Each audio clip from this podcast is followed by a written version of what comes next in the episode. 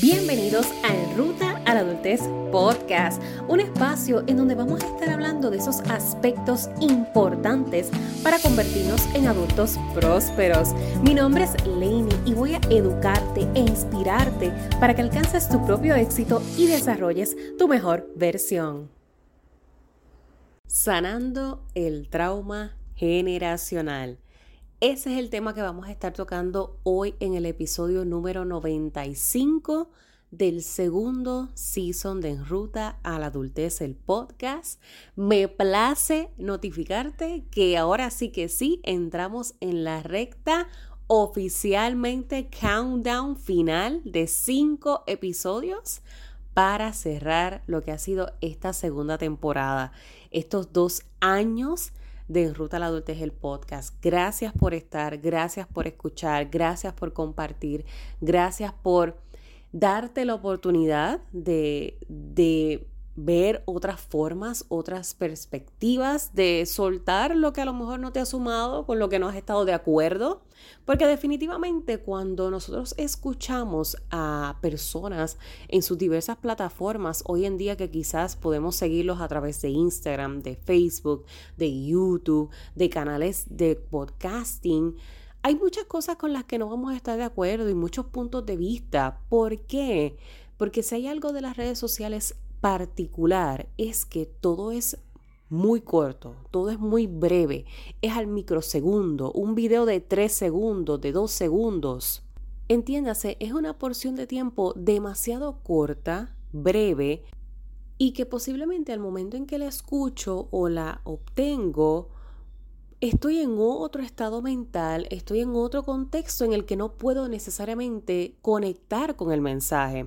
Hay mucha gente que a veces se lleva esto al pecho como personal por los comentarios que reciben en las redes sociales, por los acercamientos que le hacen. Y hay quienes sí hacen estos comentarios simplemente por querer destruir a personas, pero hay quienes lo hacen desde la genuina intención involuntaria de que no conecto ahora mismo con lo que tú estás diciendo porque en mi contexto se me hace difícil poder visionarlo o poder aplicarlo. Y por ahí comienza, aunque no lo creas, todo esto de darse cuenta de nuestros traumas generacionales.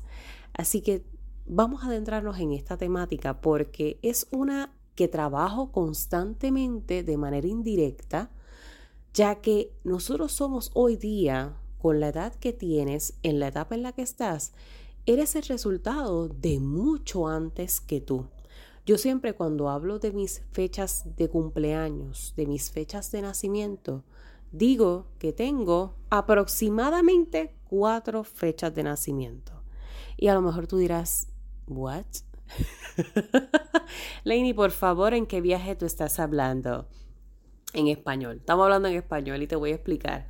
¿Por qué cuatro fechas aproximadas? Porque son las más recientes con las que yo me puedo vincular. Pero todavía, todavía, si yo fuese a calcular realmente cuántos años yo tengo, muchísimos más. Porque desde mis ancestros ya yo vengo teniendo carga en mí, en mi ADN. Esta es la importancia del proceso de gestación. De hecho, es una de las etapas más, más delicadas del proceso del desarrollo, más determinantes. La etapa gestacional, entiéndase cuando mamá está con bebé en su barriga, porque somos, hay un huevito que está formándose con tantas y tantas conexiones de información genética que viene de mamá, pero que viene todavía de mucho más atrás de mamá y del contexto social, económico, emocional en el que mamá está presente. Por esto a veces la gente subestima las palabras que se dicen cerca de una embarazada, cómo se trata una embarazada, lo que consume la embarazada, porque todo absolutamente todo lo que experimenta mamá lo experimenta bebé. Mamá y bebé tienen una conexión tipo avatar. Ahí hay una conexión tipo avatar de convertirse en un ser que está absorbiendo todo lo que esta portadora que me está llevando consigo está viviendo, pero también lo que vivió. Así que nosotros venimos con traumas desde el útero, venimos con heridas heredadas desde el útero de mamá. No es culpa de mamá, viene desde antes. Esos son traumas generacionales. Son eventualidades, experiencias traumáticas que marcaron de alguna forma la vida de esta persona y poco a poco lo fue transmitiendo a sus próximas generaciones. Y a veces las personas escuchan la palabra trauma generacional y lo asocian solamente a eventos bien drásticos, bien catastróficos. Pero un trauma generacional puede ser algo como decir una creencia. Vamos a hablar del dinero. Nuestras creencias de escasez con el dinero no todas vienen del contexto que estamos viviendo real, económico en el 2023. Muchas de nuestras creencias asociadas al dinero vienen de manera generacional. Y voy a hacer un paréntesis breve para reconocer que los jóvenes de hoy en día tienen mucha más conciencia de este aspecto que tal vez mi propia generación, que lo que le lleva al joven de hoy en día de 18 son 10 años, tal vez una década de diferencia, y me, me enorgullece de cierta manera que tengan esa conciencia del cómo se vive, de las creencias que se tienen, porque lo pude experimentar en los más recientes talleres de finanzas que he tenido con adolescentes jóvenes que se están transicionando a su vida adulta de que cuando hablamos del dinero y la manera en que lo utilizamos y las creencias que tenemos asociadas a la escasez y a la abundancia y a las personas ricas y las personas pobres y las personas de la clase trabajadora, muchos fueron los que pudieron literalmente compartirme el hecho de que sí, Lainey, es que nosotros somos el resultado de creencias de nuestros ancestros, somos el resultado de creencias y dinámicas de generaciones previas a nosotros y nosotros heredamos eso y nosotros vivimos en un contexto global en el que venimos de, de la época de la conquista. Así que todavía más atrás, con nuestros ancestros que fueron taínos, que fueron esclavos, todo eso se carga y la gente si no se da cuenta desde la conciencia plena de comprenderlo, no de victimizarse, no de utilizarlo en, en, su contra, sino de reconocer que nosotros tenemos poder en nuestra historia. Así que eso para mí fue como que un wow moment. Definitivamente fue un wow, porque yo pensando a mis 18, esa no era necesariamente todavía mi, mi conciencia real de dónde venían nuestras creencias a nivel de lo que son las finanzas y el, el uso del dinero. Quería hacer ese paréntesis porque tenía que reconocer a los muchachos. Reconocerlos porque tanto se habla de que los jóvenes hoy en día están perdidos y es que los jóvenes hoy en día simplemente están en un contexto distinto, por ende ven las cosas distintas. Y a veces uno tiene que cambiar de óptica, como les hablaba en los episodios anteriores. Continuando entonces con la conversación del trauma generacional, para nosotros poder construir un futuro hay que visitar el pasado. No quedarnos en el viaje al pasado estancados, hay que visitarlo porque hay que subsanarlo.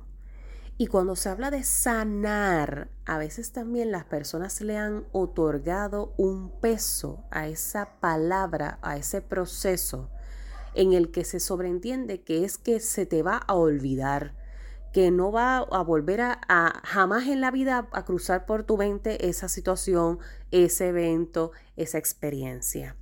Si hay algo que hace a las personas que atraviesan trauma, personas resilientes, es que precisamente aprenden a vivir con su dolor. Aprenden a manejar su dolor. Aprenden a transformar su dolor. No se extingue, se transforma. Eso es sanar. Y hay quienes se rinden del proceso porque no lo ven como que desapareció dejó de doler, dejó de existir, lo borré de mi memoria. De hecho, a niveles neurológicos, sí hay mecanismos de defensa que nuestra propia memoria, nuestro propio cerebro utiliza para protegernos de esos recuerdos en particular. Quizás has escuchado de personas o has visto hasta películas que muestran que, que hay quienes atraviesan ciertas situaciones y de momento automáticamente lo bloquean. Le preguntas y es como que, no, ¿qué, qué pasó? nos recuerdan lo que pasó, puede darse en estos lapsus de amnesia, inclusive olvidar quiénes son sí mismos. Depende de la magnitud del evento. Esto pasa mucho con víctimas de abuso sexual. Mucho, mucho, mucho. Olvidan, bloquean por completo lo que fue el evento. Pueden, pueden quizás recordar el antes de y el después de, pero ese lapso, como decir, cortar la película en esa escena, lo borran. Y eso es un mecanismo de defensa que el cerebro puede, puede hacer. Nuestro cerebro tiene unas capacidades y, y yo a veces creo que le hablo como corto de este tema, pero si es algo que a ti te apasiona, déjamelo saber, porque puede ser que en esta tercera temporada del podcast hable mucho más de lo que son nuestros procesos neurológicos, de cómo estos impactan nuestras emociones en ruta a nuestra adultez, cómo impacta conforme la etapa en el desarrollo en la que estemos. En la adolescencia va a ser distinto a la adultez, en la adultez va a ser distinta al envejecimiento. Déjame saber, todavía estoy abierta a construir lo que va a ser esa tercera temporada de este podcast para continuar elevando los temas conforme a lo que tú quieres escuchar en esta próxima temporada. Seguimos trabajando para que en Ruta a la Adultez el podcast sea la herramienta que tú tengas accesible, que tú puedas darle play cuando tú quieras y que te acompañe en este proceso de crecimiento, dándote todas las herramientas necesarias. Así que sé que sé que van a venir proyectos que les van a encantar. No les puedo decir mucho todavía, pero hay otros proyectos que yo sé que les van a fascinar para el próximo año y dentro de ellos está el desarrollo de esta tercera temporada. Entonces, nuevamente, recalcando la importancia de que tenemos que visitar nuestro pasado para poder subsanarlo, no puedes subestimar ese proceso. No lo puedes subestimar. No puedes dejar eso como que está en el closet y en la gaveta con llave. Ya eso pasó, no me interesa sí te compete, porque aunque tú no lo creas en el momento menos esperado, en la circunstancia menos esperada, eso va a volver a tocarte la puerta. Vas a tener que abrir, vas a tener que buscar la llave y abrirlo. Tienes que trabajarlo. Entonces muchas personas huyen a los procesos de acompañamiento, entiéndase terapia, coaching, mentoría, eh, procesos de guía espiritual, para poder subsanar porque a la gente no le gusta que le digan las cosas que están mal.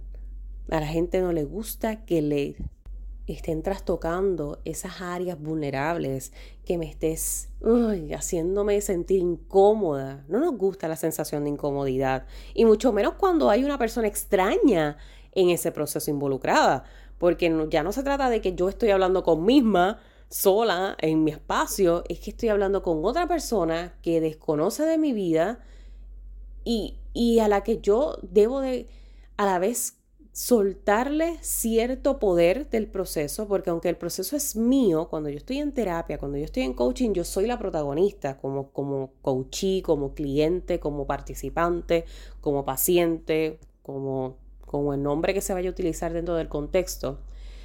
Sí, yo tengo una carga importante, pero ese profesional que me acompaña tiene otro porcentaje de carga importante.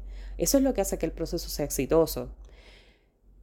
Eso, e, ese soltar, soltarle ese, ese porcentaje de carga a esa persona, no es fácil. No es fácil, porque ¿quién eres tú para eso? ¿Quién eres tú para poder adentrarte en mi mundo y yo abrirme sobre mis situaciones contigo, ¿quién, ¿qué realmente te hace ser una persona apta para eso? Si tú no has vivido necesariamente lo que yo he vivido. Eso no es fácil, no es fácil. Y porque yo sé que no es fácil, es que te invito a que te des la oportunidad de, de esa incomodidad, de esa incomodidad precisamente. Porque nosotros necesitamos personas que nos ayuden a poder visitar ese pasado sin que nosotros nos quedemos estancados en ese pasado. Ahí es que viene la llamada depresión. Cuando yo visito el pasado tratando de sanarlo, pero no necesariamente tengo las herramientas para volver a mi presente. Eso es depresión. Y poder salir de ahí se puede solo, se puede sola, pero no se tiene que hacer solo y hacer sola. Esa es la diferencia. Y comenzar a eliminar, a sustituir creencias, información generacional que sabemos que nos está limitando es un proceso constante y de todos los días. Como te decía en un principio, esto pueden ser experiencias bien catastróficas a nivel personal, a nivel social, pero también pueden ser creencias como simplemente decirte, por ejemplo, algo que sea cotidiano, el que tú todos los días te tienes que levantar y que si tú no no sé, que si tú te levantas y no rezas al momento de abrir los ojos, ya vas a tener un mal día y ya vas a tener la mala suerte contigo. Esas son creencias que nosotros adoptamos como hábito, como parte de nuestro diario, porque es algo con lo que crecemos. Si en casa lo hicieron, yo lo hago, y si yo lo hago, pues lo transmito a mis hijos y mis hijos a sus hijos, etc. Y cuando tú vienes a analizar la creencia, que si al momento de yo abrir los ojos inmediatamente yo no rezo, ya yo me estoy cre ya yo me, me impuse el que si yo no hice eso, ya yo voy a tener un mal día, porque yo no hice eso. Pero realmente cuando tú lo analizas de forma consciente, te dices, verdaderamente esto me va a hacer tener un mal día. O es que yo decido inconscientemente tener un mal día por no cumplir con una creencia que he practicado por tantos años de mi vida. ¿Ves la diferencia? Es como cuando un día decides levantarte por el lado izquierdo o el lado derecho. los famosos mitos y tabúes. Esto también son creencias limitantes que nosotros generacionalmente vamos pasando y que nos impactan de forma distinta puesto que a cada quien le va a llegar en un tiempo distinto. Tal vez las creencias limitantes que yo tengo ahora no son las creencias limitantes exactas de cómo las vivió mi abuela o mi tatarabuela, porque su contexto en ese momento era distinto socialmente. Ahora yo tal vez las cargo y las manifiesto de otra forma. Se manifiestan, se presentan de otra manera. Y eso es lo que a veces hace que sea complejo identificarlas porque no, pero es que yo no estoy viviendo lo mismo que abuela, yo no estoy repitiendo lo mismo, yo no estoy haciendo lo mismo, pero si esas eran tiempos diferentes.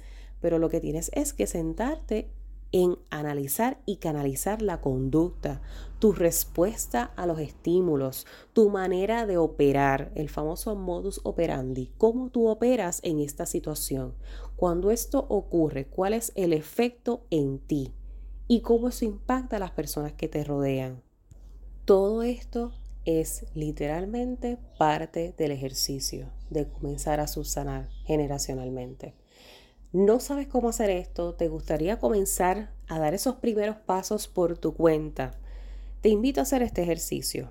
Vamos a comenzar número uno. Apunta, saca lápiz y papel. Si tú estás comprometido y estás comprometida en este proceso, estos ejercicios que te voy a dar en esta secuencia en la que te lo voy a dar, van a tener un gran impacto en ti. Créeme.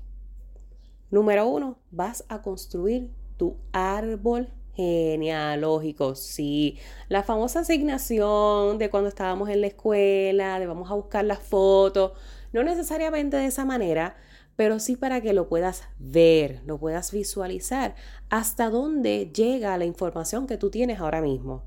Si es hasta tus abuelos, pues pones abuelos, maternos, paternos, luego debajo tu mamá, tu papá, si están en tu contexto, si no están, si murieron, como quiera. Tú vas a escribirme ahí todas las personas que componen tu árbol genealógico desde donde tú tienes conciencia y memoria.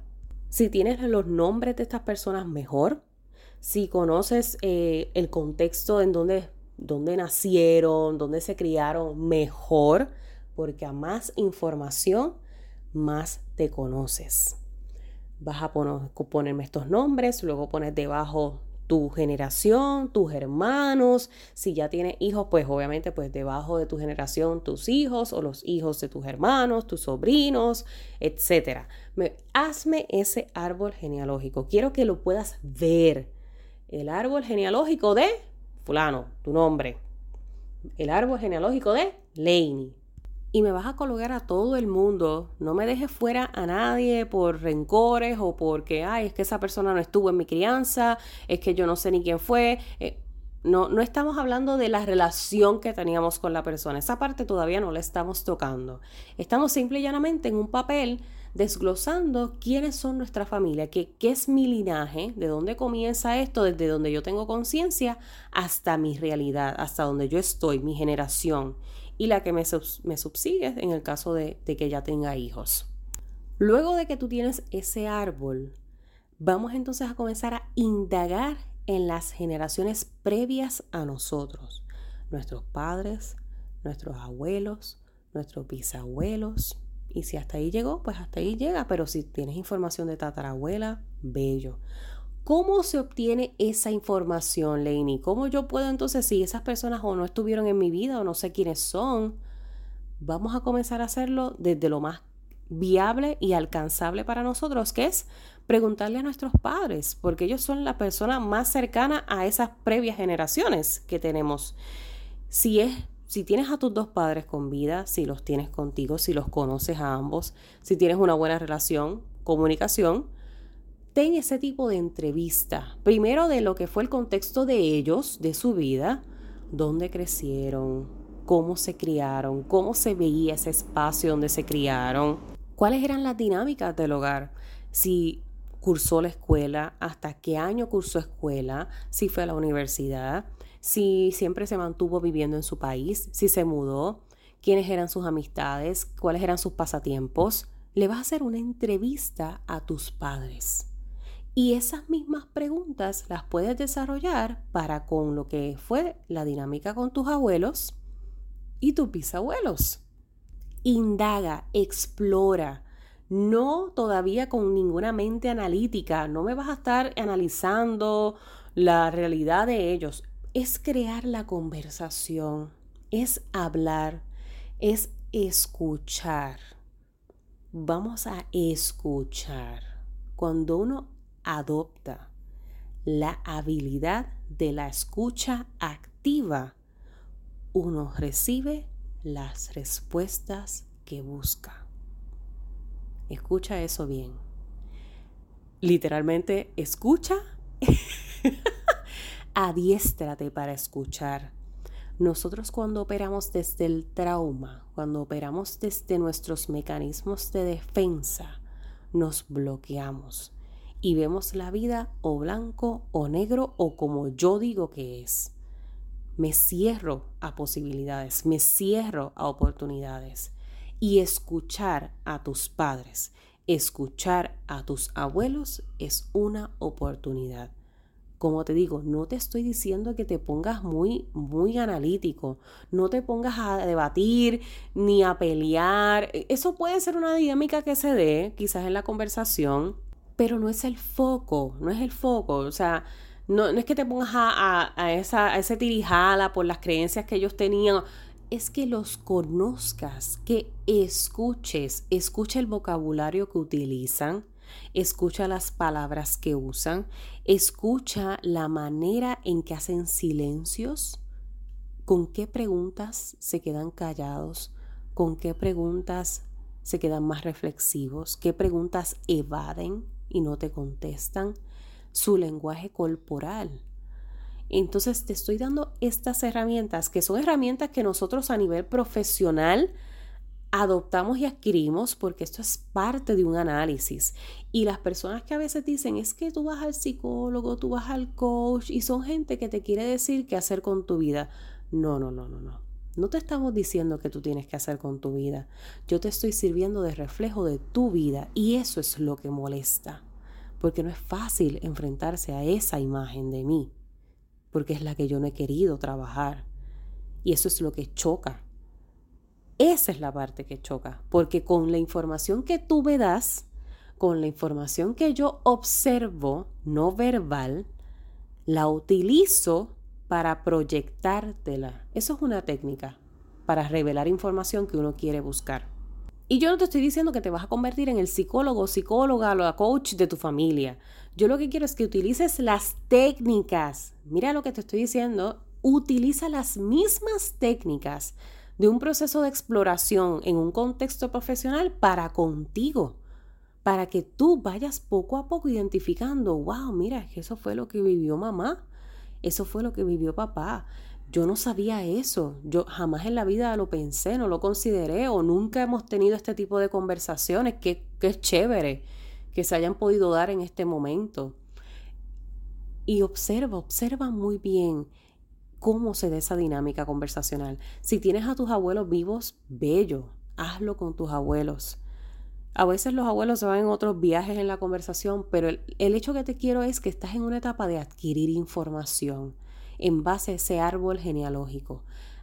Adquiere información, conviértete literalmente en Inspector Gadget. Vas a ser la nueva biblioteca de tu propia vida, porque nosotros necesitamos esa data para poder visitar nuestro pasado en el que no necesariamente estuvimos presentes, pero que nos han impactado. Yo no estuve viva para cuando mis abuelos eran niños. Yo no había nacido, yo no estaba ni contemplada en el contexto, pero ese, ese momentum ha tenido impacto en lo que yo soy hoy. Yo merezco conocerlo para poder ser la mejor versión de mí y construir desde otra realidad y subsanar esas áreas o esas heridas que me han sido transferidas que no me pertenecen, que he cargado pero no son mías. Me han formado, pero no son mías. No tengo por qué seguir arrastrándolas. Esa es la idea de evolucionar. Esa es la idea de transformar dolor. Esa es la idea de superar. Esa es la idea de overcome.